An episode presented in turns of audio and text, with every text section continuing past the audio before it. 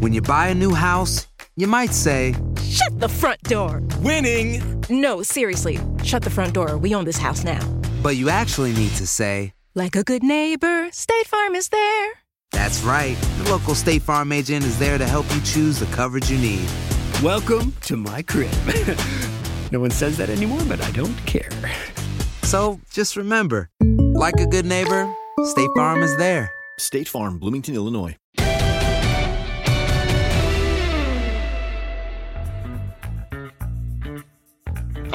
Están? Este es el podcast Amigos y una amiguita. Hoy Val Marina está con nosotros, con Henry, por supuesto, con José Bicentenario y su servidor. Y bueno, con un montón de temas para platicar. Val, ¿cómo estás? Saludos. Mi querido Toño, qué placer acompañarlos. Ya los extrañaba, Pepillo, Henry, qué gusto poder estar con ustedes. Y sí, mucho, pero mucho de qué platicar. Y afortunadamente para Henry, no tanto de fútbol. ¿Cómo estás, Henry? Saludos.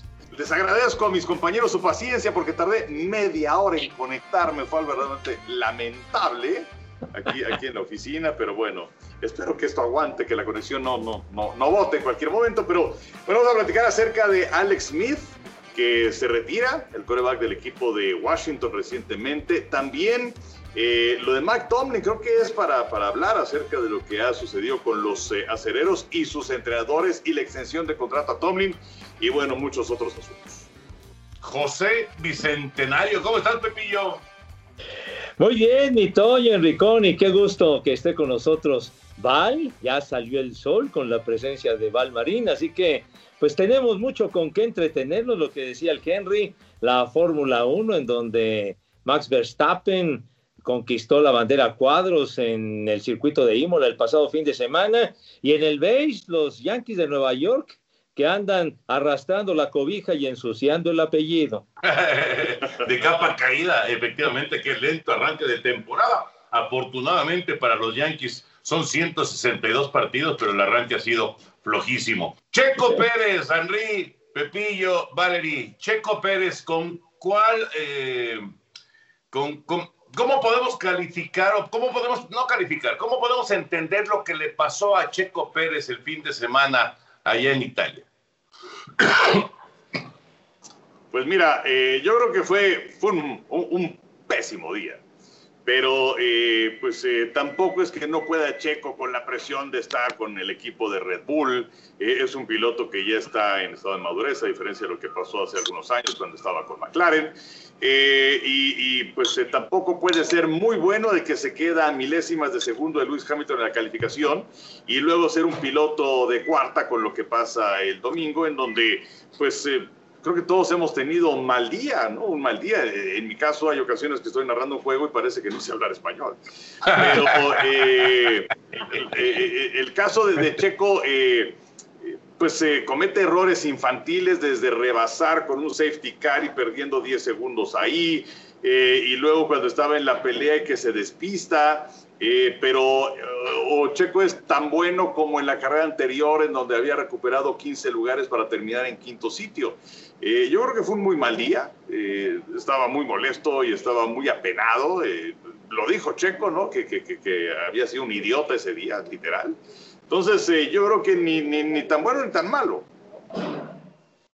Val. Yo creo que eh, coincido con Henry en, en, una carrera profesional deportiva siempre va a haber días buenos, malos y peores. Yo creo que en esta ocasión el de Checo Pérez fue uno de los peores y más por las expectativas que había tenido en las prácticas un día previo en donde había conseguido una muy buena posición, pero, pero después, bueno, este, las sanciones de los 10 segundos, el trompo en el que se ve involucrado, no lo supo manejar bien. Me gustó que hubiera autocrítica por parte de Checo Pérez y que aceptara el error y que, y que dijera que había sido, este, pues, la palabra que dijo Henry. Eh, y, y, también fue, eh, fue rudo porque Helmut Marco, que es el asesor deportivo de Red Bull, dio declaraciones y dijo, la actuación de Checo fue desastrosa, eh, literal le dio con todo a su propio este, piloto de, de, de, escudería, pero bueno, creo que ese tipo de palabras solo te hacen ser más fuerte y, y, la revancha será pronto en el Gran Premio de Portugal allá en Portimao el próximo 2 de mayo, así que yo creo que fue un error más llamado aprendizaje para la carrera de Checo Pérez. Pero necesita ahora ser muy fuerte mentalmente, Pepe porque y, entiendo perfecto lo que dice Enrique y lo que dice Val. Eh, ya tiene madurez, efectivamente, pero si no eres muy fuerte acá arriba, híjole, esto porque ahorita no, no es Hamilton, ¿no? no es Verstappen, o sea, es un piloto que llega a un extraordinario lugar y tiene que demostrar carrera a carrera que se merece ese lugar. Entonces necesita ser muy fuerte de acá arriba, Checo, para salir adelante de esta. Ah, no, por supuesto, ¿no? Necesita, necesita reaccionar porque sí la regó muy feo definitivamente el pasado domingo, además en una pista que es muy complicada, el circuito de Imola, allá en Italia, que fue precisamente donde se mató a Ayrton Senna en 1994, ¿no? Cuando se estrenaba con el equipo Williams. Entonces, y bajo la lluvia, manejar bajo la lluvia no es nada sencillo. Yo recuerdo Pedro Rodríguez, por ejemplo, era un as, era el mejor piloto que había para manejar bajo la lluvia, lo hacía extraordinariamente. Y en el caso de, en el caso de Checo, pues hicieron bien en hablarle fuerte para que reaccione, porque pues son ya 11 años en la Fórmula 1, entonces yo creo que una situación similar a lo que pasó el pasado, el, domingo anterior, y si estuviera todavía en Racing Point, pues, yo creo que no hubiera causado gran cosa. Sin embargo, ya cuando estás en Red Bull y sobre todo cuando estás detrás de Max Verstappen, que fue el que se llevó la bandera a cuadros y yo creo que es el que le va a pelear fuerte a, a Lewis Hamilton para ser el número uno del mundo, pues entonces sí, sí, sí ya no, ya no son las mismas condiciones que antes. Así que sí, tiene razón, mi Toño, tiene que reaccionar y rápido porque ahora sí tiene un vehículo competitivo con el Red Bull. Hacer tequila, don Julio, es como escribir una carta de amor a México. Beber tequila, don Julio, es como declarar ese amor al mundo entero. Don Julio es el tequila de lujo original hecho con la misma pasión que recorre las raíces de nuestro país. Porque si no es por amor, ¿para qué? Consume responsablemente. Don Julio Tequila, 40% alcohol por volumen, 2020. Importado por Diageo Americas, New York, New York. No, y, tiene una responsabilidad, una gran responsabilidad. O sea, el, el, el, momento de la carrera de, de, Checo es el, crítico, ¿no? el, que rompe para arriba o el que lo va a mantener ahí ya no, ya no va a ser esa, esa gran estrella que se sabe puede, puede llegar a ser, ¿no? Sergio, ojalá, ojalá que esto le sirva para bien y no para mal. Yo insisto, necesita, sobre todo mentalmente, estar preparado para lo que viene porque va a ser duro, va a ser fuerte sin duda. Bueno, NFL, Alex Smith, Henry, Valerie, José Bicentenario, después del gran regreso, después de las 17 operaciones, después de que casi pierde la vida, eh, vuelve, juega, gana varios partidos y pues, eh, ¿qué piensa? ¿Qué es lo que piensa Alex Smith? Ya le demostré a todo mundo y ya me demostré a mí mismo que podía volver y ahora sí, adiós del NFL. Pues eh, lo que pasa, Toño, que cuando te corta un equipo y no suena el teléfono, pues entonces eh, yo creo que lo mejor que puedes hacer es, irte con tus cosas a tu casa. Y que además es un hombre muy afortunado, Alex Smith, porque pues él dijo que, que no sabía si iba a volver a caminar. De hecho, estuvo a punto de, de, morir por las infecciones que se presentaron, de perder la pierna, tiene tres niños chiquitos, entonces eh, lo intentó y regresó. Eh, está próximo a cumplir 37 años de edad. Literalmente su problema no es económico. Eh, él, jugó el año pasado, eh, inició seis partidos, ganó cinco de ellos, pero también hay que ver las circunstancias, porque el titular era Wayne Haskins, que fue una necedad de parte del dueño John Snyder para seleccionarlo como, como primera elección del equipo de Washington en el draft. evidentemente no tenía las características y ahora lo vamos a ver con Pittsburgh. Eh, y por otro lado tenían a Kyle Allen, que era el segundo coreback, y se, se, rompe el tobillo, y entonces aparece Alex Smith haciéndolo bastante bien, eh, que además en su carrera ha tenido mala fortuna, o tuvo mala fortuna, porque eh, era titular con San Francisco, aparece Colin Kaepernick y lo tumban. Estaba con Kansas City, aparece Patrick Mahomes y lo tumban. Y bueno, llega al equipo de Washington. entonces, bueno, yo creo que es una gran, gran, gran historia. Eh, fueron 17 operaciones, 17 operaciones a las que se tuvo que, someter Alex Smith eh, y, todavía existía la posibilidad de, de, ir con Jacksonville. porque Urban Meyer, que es el nuevo entrenador del equipo de los Jaguares, fue su entrenador con Utah. Y de hecho eh, sostuvo pláticas con él y bueno, estaba ahí la posibilidad de ser pues el mentor de Trevor Lawrence. No todo el mundo da como, como primera selección del draft a, Trevor Lawrence, pero bueno, después de marinarlo, como decía el mismo eh, Alex Smith, pues decidió que no era el momento, que, que ya era tiempo de, de, irse y de caminar, ¿no? Hago énfasis en caminar eh, al lado de su esposa eh, disfrutar a sus hijos. Entonces yo creo que pues es, es una buena decisión y además, eh, eh, insisto, el equipo de Washington lo cortó y además Washington, Dios, tampoco se lleva un jovencito, se llevaron a Ryan Fitzpatrick, pero bueno, pues evidentemente ya tenían otra idea. ¿Val?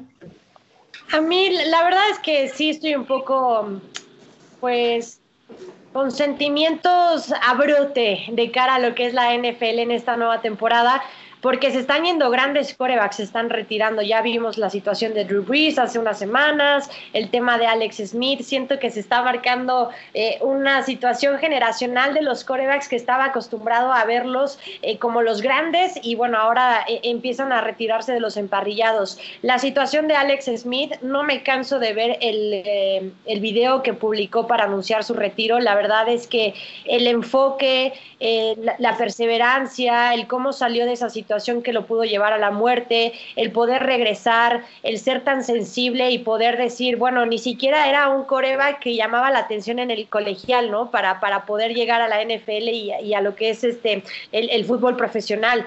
Eh, y, y, Henry lo dice, ¿no? La forma en la que cierra su video de poder caminar con mi esposa, poder ser parte eh, de, de, la vida de mis hijos y poder jugar con ellos en el patio trasero. No saben lo que le espera a mis hijos ya ahora con su retiro. Eh, me parece espectacular. 36 años de edad. creo que él lo único que estaba buscando, y lo veo así, independientemente si ya no recibió una llamada para poder continuar su carrera en la NFL, era el darse cuenta de lo grande que pudo ser en su rehabilitación y poder tocar un, un balón otra vez y, y, verlo fuerte y decir, bueno, regresé este, y lo logré, ¿no? Entonces creo que, que ya no había pues más motivación para, para, continuar su carrera profesional. Repito, 36 años de edad, tres equipos a los cuales le agradeció completamente y, y, bueno, las circunstancias de la NFL y sobre todo esa posición están cambiando muchísimo, vienen grandes corebacks bien la situación de Fitzpatrick pues no es la mejor, ¿verdad? Pero, pero la verdad es que yo sí le aplaudo a Alex Smith por, por toda la, carrera que, tuvo y la forma en la que se despide.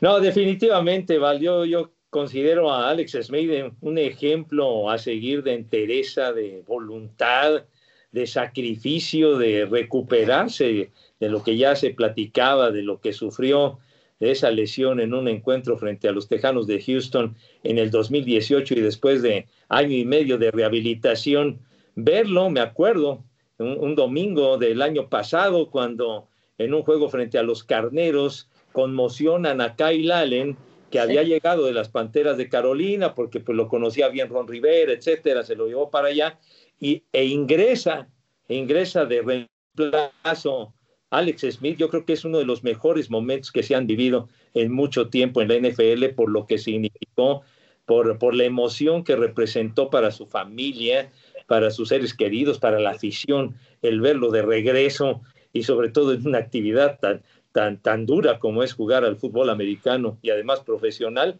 Entonces yo me quedo con eso y pues todo lo que logró, porque inclusive eh, tenía, ¿se acuerdan? Estaba lesionado, tenía un esguince embargo, lo metieron al terreno en el juego aquel último de la temporada regular contra Filadelfia y le ganaron a las Águilas y con ello lograron ya tener el título de la división, aunque ya después no pudo estar en el playoff contra, contra Tampa, que fue donde surgió este niño Heineken, que pasamos el, el juego, nosotros lo transmitimos y la verdad lo hizo muy bien y no se arrugó a Tom Brady. Así que, pues yo me quedo con ese ejemplo de, de Alex Smith, que pues fue la primera selección de San Francisco hace 16 años, parece que fue ayer, y, y pues bueno, una conmoción, una conmoción en un juego con los 49, efectivamente le abrió la puerta a Colin Kaepernick para llegar al Super Bowl aquel frente a Baltimore. Eh, Fue primera selección de todo el reclutamiento, ¿no? De todo el reclutamiento. Sí, Alex. sí, sí. Sí, sí, bueno, pues es una gran historia sin duda y pues eh, seguro la van a hacer película. Sí. seguro, seguro. Oigan, este, antes de ir con mi lista, aquí tengo mi lista de los Ah. patriotas. No, no crean que se me olvidó, aquí tengo mi lista de los patriotas de Nueva Inglaterra, pero eh, eh, querían decir algo de Tomlin. Sí, sí, sí, los acereros le dan una extensión de contrato por tres años, es decir, todavía le quedaba contrato del 2021, entonces es por el 22, 23 y 24. Y con esto, eh, pues estaría llegando realmente a una cantidad de temporadas pocas vistas, ¿no? Sería 18 temporadas con el equipo de los acereros, no creo que vaya a fallar en ese aspecto, está ingresando a su temporada número 15 con el equipo de Pittsburgh. Eh, en las 14 anteriores, en 9 metió a Pittsburgh a la postemporada. Eh, el año anterior empezaron 11-0, una cosa así, no me acuerdo, y no era un equipo que, pues francamente, diera eh, esa eh, impresión de es el equipo verdaderamente invencible. Eh, tienen muchas cosas que trabajar, necesitan ataque terrestre, es una realidad los acereros. A ver qué es lo que pasa con Rotisberger, pero en el caso de Tomlin los ha Y metido. se fue Conner, ¿no. Henry? Se fue Sí, Conner. sí, sí. Se fue con él a Arizona. Ajá. Eh, y eh, los ha metido a dos Super Bowls, ganó uno de ellos. Pero eh, pues sí, lo que llama la atención es la continuidad de parte de los acereros, porque si llega hasta el término de su contrato, que me parece que así va a ser es el 2024, serán tres entrenadores en 55 años. Wow. O sea, desde Chuck Noll y luego con Bill Cowher, todos ellos ganando Super Bowl y ahora con Tomlin que también tiene un Super Bowl, es algo eh, pocas veces visto, olvídate del americano, en el deporte que sea. Sí, sí, sí, sí, exacto. Pero bueno, oye, ya bueno, abundando nada más rápidamente en lo de Chuck, eh, lo de Mike Tomlin, eh, hay aficionados de los acereros que no les gusta A muchos, muchos. cantidad, Sí, sí, sí, sí. que no les gusta la manera de dirigir de Tomlin y sin embargo ahí se ha mantenido tanto tiempo como platicaba el Enricón. Sí, tienes razón, tienes razón. ¿Algo más, Valerie? ¿O les presento mi lista? Yo estoy muy intrigada porque no sé qué es lo de la lista, Toñeiros, así que Lo que pasa, eh, la semana pasada salió, salió el tema de eh, los Patriotas de Nueva Inglaterra, esta dinastía de los Patriotas, y eh, bueno, obviamente Tom Brady pues va a ser Salón de la Fama, pero bueno, con el, retiro de, Julian Edelman, entonces eh, decía, decía Henry que fue una gran carrera, pero que no tenía eh, los argumentos para ser Salón de la Fama. Y entonces empezó pues un poquito la discusión de esto, de todo este grupo, bueno, imagínate la cantidad de jugadores que han pasado en 23 años, 22 años en, en- en Nueva Inglaterra. Entonces, pues, ¿qué jugadores realmente tienen la aspiración de ser eh, Salón de la Fama? Y yo les decía, a ver, hacemos una lista de 15, 15 que pueden ser Salón de la Fama. Y me dijeron, no, no puede ser, son demasiados. Entonces, me di a la tarea de sacar la lista. Además de tres jugadores que estuvieron con Tom Brady ahí en Nueva Inglaterra, que ya son Salón de la Fama. ok. Y bueno, obviamente Junior Seau, pues es más bien de cargadores, pero ahí estuvo. Eh, Randy Moss, que tuvo muy buenos momentos y que es de Salón de la Fama, y Tai Lo, el, el defensivo profundo. Esos tres ya son Salón de la Fama. Ahí les va mi lista. Y ustedes le ponen palomita o no. Eh, Francamente, rápido. francamente, yo no sé cómo le hiciste para sacar 15, pero bueno, a ver, venga. Ahí están. ¡Dos! ¡Wow! Sí, Ahí sí, están. sí, sí. Y Ahí no, están. no parece, ¿no pusiste a Larapos Morales de casualidad? Mm, A ver, no. a Ahí están, mira, ahí están. Es el testimonio fehaciente, a ver, viene de ahí. Adam Vinatieri. Sí, Ajá. ¿Qué? ¿Qué? ¿Qué? ¿Qué, Palomita. Valerie? Ah, ah, ah, sí. Ah. Sí. uno. Stephen Goskowski. No, ¿Cómo que no? ¿Cómo No. que no? Pues es el mejor pateador probablemente de todos los tiempos. no. Adam Miratieri sí para mí. Goskowski no, ¿eh? ¿Cómo, no. Henry? Goskowski tiene los mejores números de la historia de la NFL. Oye, oye, pero, pero A mí Vinatieri no me late. Dos patadas de Vinatieri le dieron dos Super Bowls a los Patriotas. Qué bárbaro. Están súper exigentes, Valeria. Tú ponle palomita, por Yo favor. puse palomita porque a Henry y Pepillo no les encantó, pero yo sí le pongo palomita. Charros. Rob, Rob Gronkowski. Sí, Sí. Sí. palomita. Troy Brown. Ah, no. Ok. La está bien, no. está bien. Estoy de acuerdo. Yo también, yo también. O sea, lo, lo pusiste dijiste, bueno, ok, no. Está bien, está bien. Ted Bruschi. Teddy Bruschi. Ah, no. No, bueno. Ok. Llevas tres. Mike, Mike Brable. Eh, tampoco. Tuvo sus buenos momentos, sus anotaciones. ¿Cómo? ¿Cómo? Pero, pero, pero fue un jugadorazo. Que lo alineaba Rodney como. Harrison. Eh, podría ser, ¿eh? Claro. Richard Seymour. No. Tampoco. Ted Johnson. No. No, ya no se acuerdan. Ted Johnson fue el líder. fue- Ted Johnson fue el líder tacleador del equipo como cuatro años seguidos. Una, Sí, Toño, del equipo, una pero ya cuando lo, lo- de la defensiva. Claro, pero ya cuando lo extrapolas y ya llegas con los que son los mejores de los otros 31 equipos y que tienes que hacer una lista de quiénes son los que entran al Salón de la Fama. Digo, a lo mejor algunos de estos candidatos van a entrar al Salón de la Fama del equipo de los Patriotas. Pero Sí. mira, Stephen Gaskowski, ¿no? El que decías. Sí. Eh, en cuanto a puntos anotados, es el número 11 en este momento de todos los tiempos.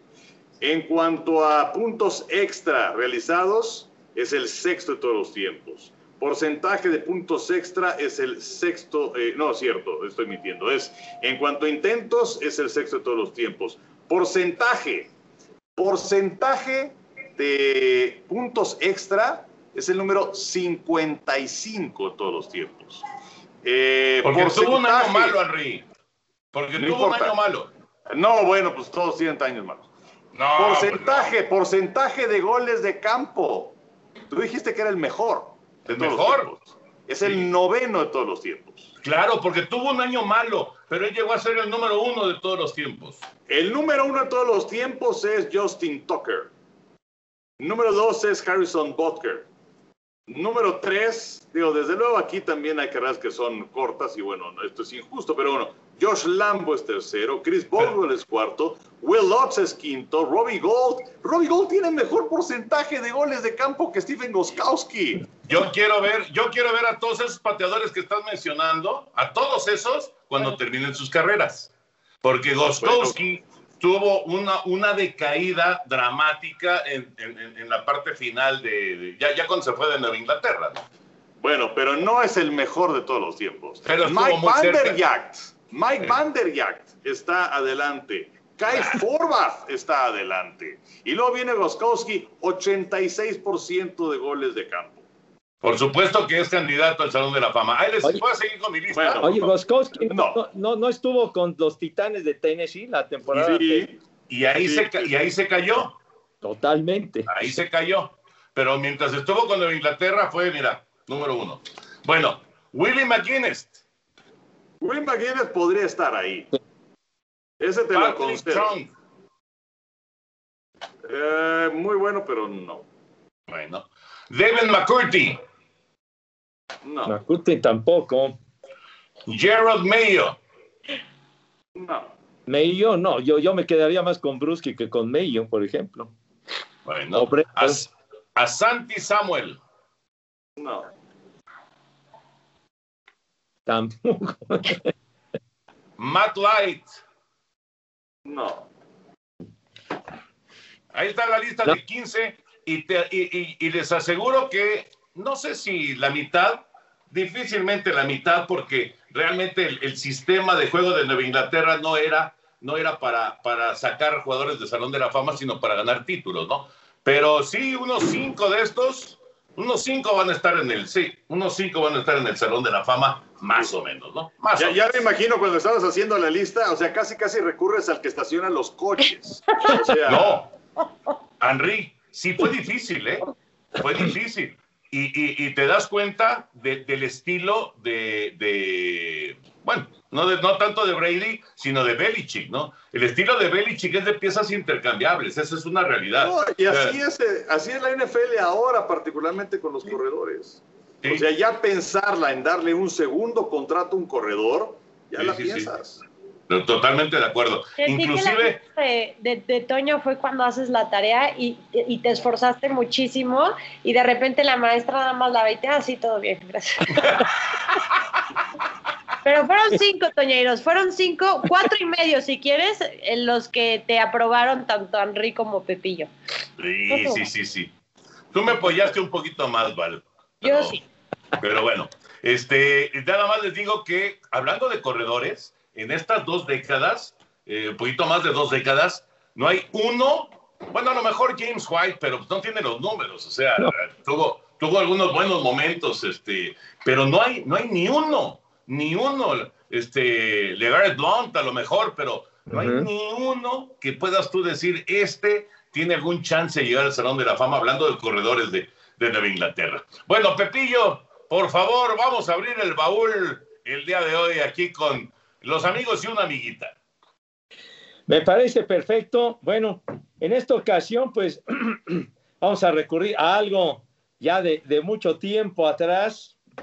Pues se trata de un mecano Boost Mobile tiene una gran oferta para que aproveches tu reembolso de impuestos al máximo y te mantengas conectado. Al cambiarte a Boost, recibe un 50% de descuento en tu primer mes de datos ilimitados. O, con un plan ilimitado de 40 dólares, llévate un Samsung Galaxy A15 5G por $39.99. Obtén los mejores teléfonos en las redes 5G más grandes del país. Con Boost Mobile, cambiarse es fácil. Solo visita boostmobile.com. Boost Mobile, sin miedo al éxito. Para clientes nuevos y solamente en línea, requiere AroPay. 50% de descuento en el primer mes requiere un plan de 25 dólares al mes. Aplican otras restricciones. Visita Boost Para detalles. ¡Ah, qué maravilla! Un mecano, ahí está.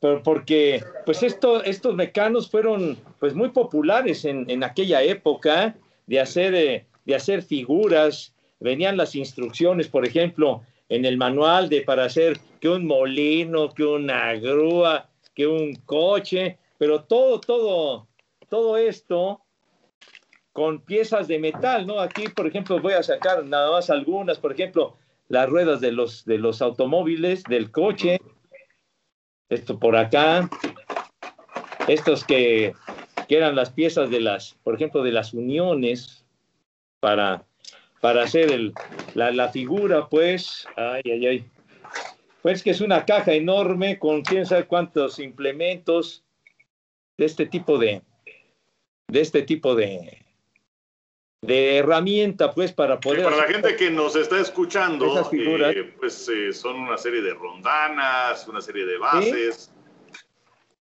Aquí están. Trae su, su, eh, su, desarmador y trae una bola de cosas que para qué les cuento, ¿no? Piezas como estas, que son una especie de estos tubitos para las uniones, en fin. Total que pues esto era pues muy, muy, muy entretenido, pues para poder hacer figuras inclusive como esta que aparece en la caja, ¿no? Una rueda de la fortuna que sí estaba bien poder hacerla, ¿verdad? Pero... ¿Y tú qué armaste con esto, Pepe? ¿Qué, figura es la que más te acuerdas? Pues eh, creo que un carro, pero de lo más sencillo, ¿eh? de lo más sencillo, porque yo nunca fui muy diestro en estas cuestiones, pero, pero lo, lo, lo conservo todavía con mucho cariño porque un, un tío mío, un hermano mi papá, me lo regaló en un día de Reyes, que sería por ahí de 1964, 1965. Entonces, pues esta cosa tiene alrededor de unos 56 años. Y la verdad está perfecto, tiene todas las piezas. Este sí lo abrí, ¿verdad? Entonces, y está en muy buenas condiciones y tiene todo. Pero pues ya son prácticamente piezas de museo porque después vino todo esto del Lego y que cambió totalmente esto del mecano de metal, ¿no? Y que fue un cañonazo, bueno, sigue siendo un cañonazo, ¿no? lo de lo del Lego es una locura. Oye, Pepillo, ¿qué, qué este, empresa hacía el, el, mecano? ¿Qué le, le, di o quién? No, no, no, déjame ver, porque por aquí tengo la. la, ¿cómo se llama? La, el papel. Un segundito. Fue, fue por la nota que seguramente tiene las notas de todo. ¿Cómo la, ¿Cómo la nota, mi Henry? Si fue un regalo, hombre. Un regalo del día de hoy. No, no, no. Nota de regalo. Bueno, el certificado de regalo. Exacto. Aquí está y dice garantía de calidad. Si se encontrase alguna pieza defectuosa en este juego, se efectuará el cambio en Unitec SA y da, da la dirección de, de, de, esta, de esta corporación, pues, que se dedicaba a hacer estos, eh, estos, estos, eh, estos juegos met, eh, metálicos, pues. Unitec SA, ahí está. Unitec SA. ¿Y ¿Sí? qué dirección tiene Pepillo? Para, para devolvérselo a ver qué, a ver qué cara ponen. para, Santo, para, ir a reclamar. Para ir a reclamarles de, después de 56 años. General Salvador Alvarado, número 109, México 18, Distrito Federal, porque antes no existía eso del código postal, sino eran eh, el área. Era la zona postal, ¿no? La zona postal, exactamente, mi Henry. Y el teléfono, por si quieren hablar, 160414, el teléfono de Unite. Ay, Pepillo, ¿no has oído eso de debido a disposiciones oficiales? Ahora el marcado es de. Pero bueno. Muy bien, Pepillo. Muy bien, tu mecano está muy padre. Yo me acordaba algo más o menos así, pero sinceramente nunca, nunca lo tuve en mis manos y este y, y seguramente no hubiera hecho nada con él, pero, pero está padre, la verdad. Está, está muy padre. Oigan, eh, ya nos alargamos un poquitito nada más, pero ¿qué onda con los Yankees? ¿Qué pasa con los Yankees? Eh, es simplemente un mal arranque de temporada, no van a hacer nada en este 2021, eh, le va a costar la chamba al manager Aaron Boone, porque sí ha sido un arranque muy, pero muy lento de los Yankees y además no solamente es que pierden juegos, sino que se ven así como aplatanados, ¿no? Se ven como, como, como desmotivados. Algo, algo está pasando con los Yankees en este arranque de temporada. Y de histórico, ¿no? En el, en el, y en la, en la mala parte, no lo histórico en lo bueno, sino sí. es su peor arranque desde el 97, 10 derrotas a solamente 5 triunfos y verlos no solo en la parte baja de su división, sino también de toda la liga americana la verdad que sorprende a muchísimos. Ustedes, Toño, Pepe, Henry, siendo los especialistas, verá esta situación porque, como decías, suerte, no mal arranque y ahí se queda. Eh, recordar que la temporada pasada también hubo un momento en donde tuvieron una racha negativa y bueno, después se, dispararon, pero, pero ya ha sido una constante más para los mulos de Manhattan. Sí, eso que mencionas, Val, del 97, eh, venían del título los Yankees, eh, empezaron muy mal, pero eh, se metieron a la postemporada como equipo como digan, ganaron 96 juegos. Eh, aquí el problema es que, bueno, yo todavía sigo viendo un poco eh, como que les sigue haciendo falta un abridor. Y el bateo, están bateando para 210 de manera colectiva.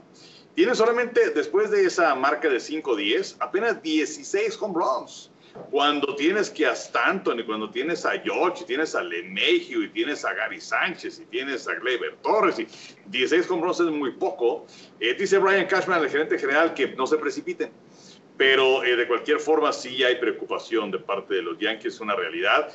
Eh, es una división muy, muy competida. Eh, o sea, los traen de hijos, ¿no? Literalmente las rayas de Tampa Bay, que ahora sí. los barrieron en Yankee Stadium.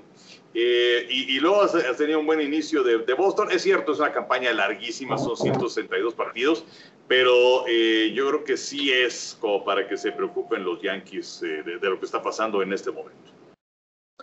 Sí, van a tener que reaccionar porque el año pasado, en la campaña de la pandemia, los Yankees tuvieron, ¿se acuerdan? Un arrancón brutal, ¿no? Que ganaron por ahí de, de 15 o 16 juegos de los primeros 20 y después se cayeron en algo similar a lo de ahora de 5 y 10, se, se, metieron en el tobogán y luego reaccionaron y, y, clasificaron.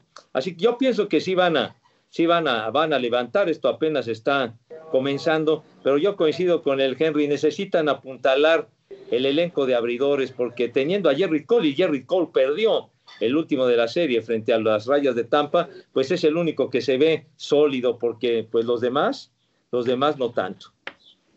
Bueno, pues eh, ya prácticamente nos estamos despidiendo. Muy rápido. A ver, Valerie, Henry y José Bicentenario. ¡Ay! ¡Vámonos! Tu primer de americano fue viéndolos a ustedes de béisbol también, así que es una amiguititita. ¿Cómo se llama tu sobrina? Alana. Alana. Jackie Robinson porque su mamá no me dejó, pero Jackie a Robinson. Ahí está Mira Robinson. nada más. Qué, qué bonito cuadro. Con, con- con la sobrina y con este Robinson, el, el perro. No, está increíble, qué bárbara, qué- pero qué rápido pasa el tiempo, Valerie, no manches. ¿Qué Gracias. tiene? Este se peinó así para poder compartir con ustedes. No crean que está despeinada. Tiene nueve mesecitos, ¿verdad? Nueve meses. Ya está a punto de caminar, ¿no? Pues ni que te creas, Toñeros, es un poco flojilla, la verdad. Bueno, Valerie, Alana, José Bicentenario y Henry. Lo primero que les venga a la mente, estamos en cuenta regresiva para los Juegos Olímpicos, cruzando los dedos de que no vaya a pasar alguna cosa extraña, pero bueno, cuenta regresiva para los Juegos Olímpicos. ¿Cuál es el primer recuerdo, el primer momento, el primer evento que les viene a la mente de Juegos Olímpicos? Lo primero que se acuerden de cuando empezaron a vivir de la emoción olímpica. Yo me acordé de... ¿Henry? Pues mira, eh, yo me el primer, el primer recuerdo que tengo de Juegos Olímpicos de verano fue estar regresando de la escuela y que todo el mundo estaba pendiente eh, de, de- de- en la televisión de los atentados terroristas en Múnich 72. Creo Sí. que es cuando los Juegos Olímpicos perdieron la inocencia. eh, y entonces, bueno, ese es- no, no es, no es un, un recuerdo deportivo, ¿no? Alguna, alguna competencia como tal. Pero bueno, después eh, sí eh, puedo decir que un segundo recuerdo es aquel descenso, y tampoco es de verano, pero es Franz Klammer Claro. en Innsbruck. Verdaderamente espectacular, ¿no? En aquel, aquel descenso. La narración de Ángel Fernández y de Sonia Alarcón, verdaderamente extraordinaria. Y bueno, donde jugándose el todo por el todo, Klammer se lleva la medalla de oro, además para los austriacos. Y, y de Juegos de Verano, ya de una competencia como tal, nadie, ¿no? En Montreal 76. ¿Tú, Valerie? Yo me acuerdo de eh, Ana Guevara, estando en la escuela, incluso nos, nos, paraban las clases para poder verla, me acuerdo muchísimo de eso. Y recientemente eh, me fascinó y me enamoró Simone Biles, que además tuve la oportunidad de poder estar ahí, nunca había estado en unos Juegos Olímpicos y sentir realmente cómo es este, este evento tan importante. Y me tocó estar eh, en la historia de Simone Biles y este eh, novedad en, en la gimnasia, así que de verdad me enamoró muchísimo y, y serían como los dos recuerdos eh, que me vienen a la mente así de rápido. José Bicentenario, tú seguro de 1896, ¿no? No, pues sí, no, allá en el Panatinaico, no sabes, la cosa se puso fuerte. Pero el primer recuerdo que, de lo, del que me vino a la mente fue ese, el, el salto increíble de Bob Beamon. El, el- el haberlo visto en tiempo y forma fue algo verdaderamente fantástico de que estaban asombrados los jueces y demás de que de, de, de, Beamon, ¿no? Un, y además un salto perfecto, limpiecito, es- etcétera. El 890 que, que logró en ese momento, increíble. O sea, esa, esa imagen me vino inmediatamente, al igual que la imagen de Fosbury, del, del espalditas, como le puso la gente aquí en México, el saltapatrás, que fue el que revolucionó el salto de altura yendo, yendo de espaldas. ¿no? Esos, esos, esos dos momentos me, me vinieron a la mente inmediatamente y creo que han sido de lo mejor en la historia de los Juegos Olímpicos, Beamon y Dick Fosbury. Fíjate qué chistoso porque estamos, este, bueno, evidentemente pues, el- el- el- el- los, los recuerdos también te demuestran la edad, ¿no? Ah, no, pues sí. yo, yo, este, bueno, o sea, Valerie, Valerie habla acerca de Ana Guevara, ¿no? Ajá. Este, y nosotros tenemos el recuerdo, bueno, Henry del 72-76, José Bicentenario 68, ¿no? 68 básicamente, Y yo recuerdo, bueno, lo primero que pensé fue también Nadia, este, pero luego inmediatamente el Tibio Muñoz, porque además cuando la medalla de oro del Tibio Muñoz, yo estaba cumpliendo, exactamente estaba cumpliendo ocho años. Fue el 22 de octubre de 1968, así que fue el día de mi cumpleaños esa medalla de oro del Tibio Muñoz. Así que bueno, no podemos ocultar nuestra edad al momento de, de este tipo de recuerdos. Valerie, qué gusto de saludarte, igual a Lana, qué lindura, qué padre. Gracias. Eso. Que te vaya muy bien, Val. Gracias, Toñeiros, Pepe, Henry, siempre es un placer acompañarlos. Val, amiguita y amiguitititita. Exactamente, exactamente. Henry, un abrazo. Igual, gracias Val, Toño, Pepe y Alana que creo que le estaban poniendo un, un- un- así como que una ropa de los aceleros, ¿verdad? Una cosa así. Y de béisbol, no, no, no, una cosa espectacular. Sí. Tiene sí. pañales, pero tiene ropa deportiva, eso sí. Ah, eso es importante, pero un gustazo. Abrazo, José Bicentenario. Lo mismo, un abrazo para ti, mi Henry, Enricón, mi Val hermosa y Alana, por supuesto, lindísima, al igual que su tía. La amiguitititita, a ver si la tenemos otra vez más adelante. Y cerramos, cerramos este capítulo del podcast Amigos, una amiga, bueno, una amiguita y una amiguititita. Y gracias, gracias por acompañarnos y los esperamos, por supuesto, en el siguiente capítulo a través de YouTube y las plataformas de audio que ya conocen.